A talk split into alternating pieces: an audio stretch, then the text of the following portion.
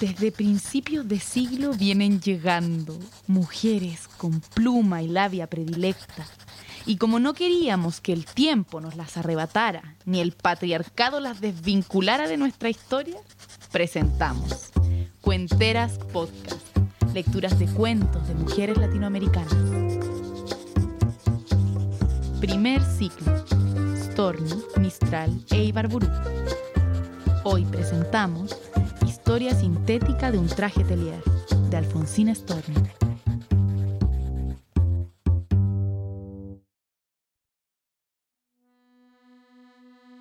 Cierta mañana, la epidermis de una oveja empezó a esponjarse en inmaculados vellones. Poesía pura, pues es mi abolengo. Si bien a través de máquinas, tintas, tijeras y agujas, haya perdido mi condición primitiva para convertirme en un elegante traje telier. Catalogado, marcado a precio fijo, me colgaron de dos brazos de madera y viví apretujado entre otros vestidos unos cuantos días. Pronto empezaron a sacarme con frecuencia de mi encierro. Cuando lo hacían, escuchaba voces femeninas y pasaba a cubrir brazos perfumados y tibios. Un buen día me arrollaron, me envolvieron, me ataron y fui transportado a través de la gran ciudad. Cuando me vi libre de mi incómodo encierro, fui colgado nuevamente en dos brazos de madera y me dieron por habitación un ropero muy mono, donde me decidí a continuar aburriéndome.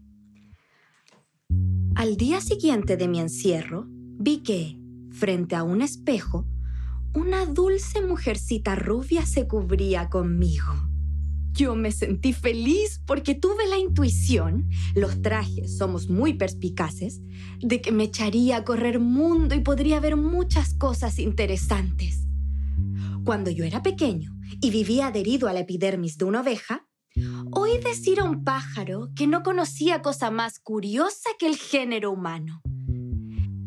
Este pájaro, como todos los pájaros, se reía de los hombres, que eran un portento. Por eso, cuando me vi sobre una representante de aquel, me sentí profundamente alegre y me dispuse a no perder ninguna enseñanza. Con esta dulce mujercita rubia yo no aprendí casi nada. Salía conmigo por las mañanas a hacer compras, nada más. Y nada me fue revelado en las frases que en esa tarea le oía. Después se me encerraba en el ropero y todas mis observaciones quedaban vedadas.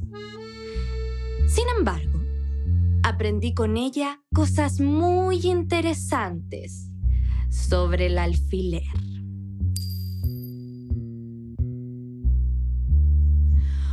Observar que el alfiler es una cosa aguda como una lengua, liviana, reemplazable, barata, abundante. El alfiler cambia un pliegue sin alterarlo, acorta un vestido sin cortarlo, cubre momentáneamente un imperfecto irremediable. El alfiler cose sin coser, arregla sin arreglar, ata sin atar, el alfiler es una cosa de quita y pon, según el momento y la oportunidad, según la hora y el tiempo. El alfiler se hunde en el tejido sin dejar señales de ello. No hay cosa más irresponsable que un alfiler. Su hermana, la aguja, es mucho más seria. Deja puntada y sobre todo nudo. Me detengo en ello porque yo soy hijo de la puntada y la conozco bien. En cambio, soy apenas hijastro del alfiler, ya que éste me toma y me deja, me ajusta y afloja con verdadera impiedad. He pensado alguna vez si mi primera dueña, aquella dulce mujercita rubia, se parecía en algo a los alfileres, pues los tenía en abundancia y parecía amarlos. Pero no pude darme una respuesta, pues al poco tiempo de tenerme, experimenté los honores de la imprenta y bajo dos discretas iniciales fui puesto en venta en la sección Señoras de un gran diario. De la mano de aquella dulce criatura, pasé a otras no menos blancas, si bien algo más descuidadas. Desde el momento que estuve en ellas, empezaron a darme un fuerte traqueteo. Cargaban conmigo a la mañana y no me abandonaban hasta la noche, sino uno que otro día a la semana, sobre todo los domingos, en que sufría las torturas de la plancha y la benzina. Andaba en tranvía cuatro veces por día y en las conversaciones que allí escuché, hube de cerciorarme de que los pájaros tenían razón al hallar sumamente curioso el género humano.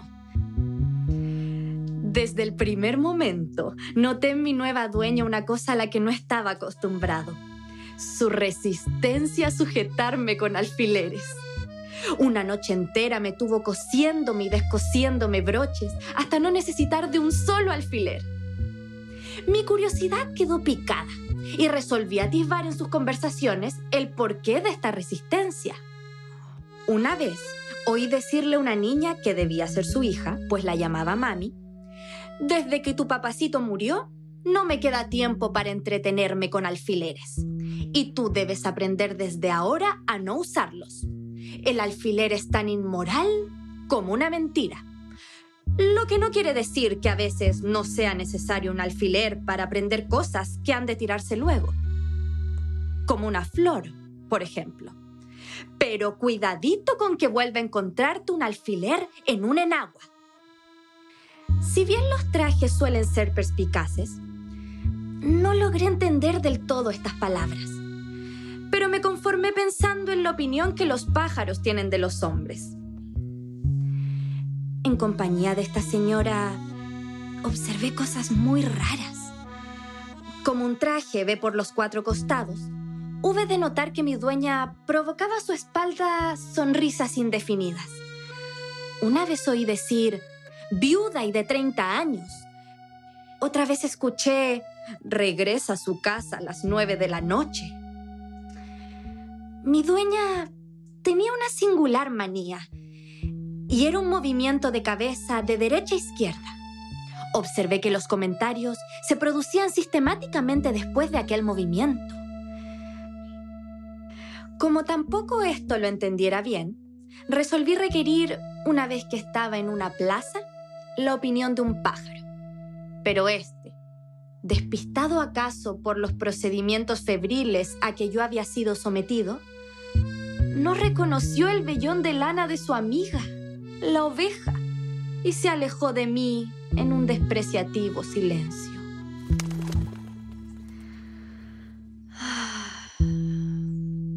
He de confesar que fui presa de profunda tristeza al lado de esta mujer.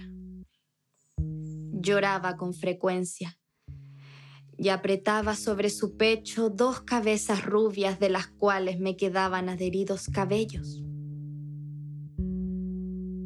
A los dos años de usarme, fui descosido, cortado y rehecho de nuevo. Y me encontré vistiendo una adorable chiquilina esta es la época más feliz de mi historia.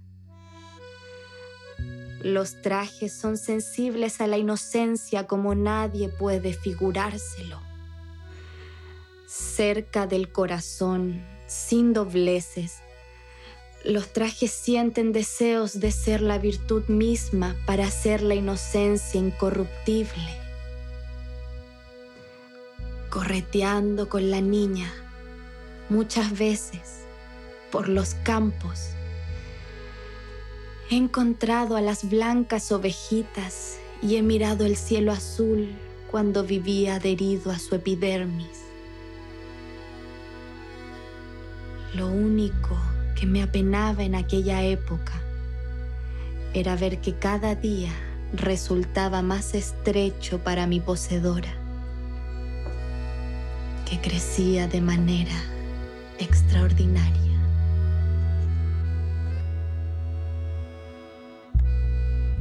Un día no pudo ya usarme. Lo sentí mucho, porque me había acostumbrado a quererla y a tenerle piedad. Era tan inocente y tan bella. Y cómo recordaba yo las sonrisas indefinidas, las conversaciones de los tranvías,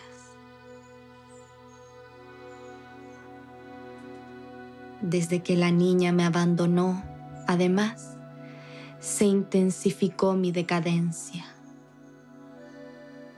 Partido en pedazos, deshilachado, viejo, he ido pasando poco a poco al cajón de la basura.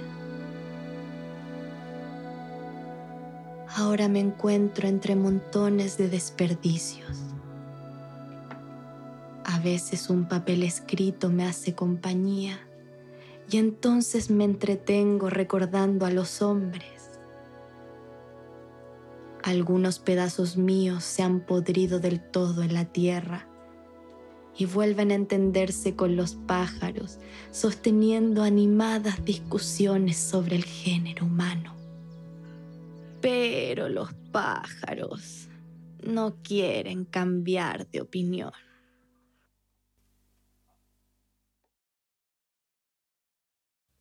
Acabas de escuchar Historia sintética de un traje telier, de Alfonsina Storni. Encontrémonos la próxima semana en Cuenteras Podcast.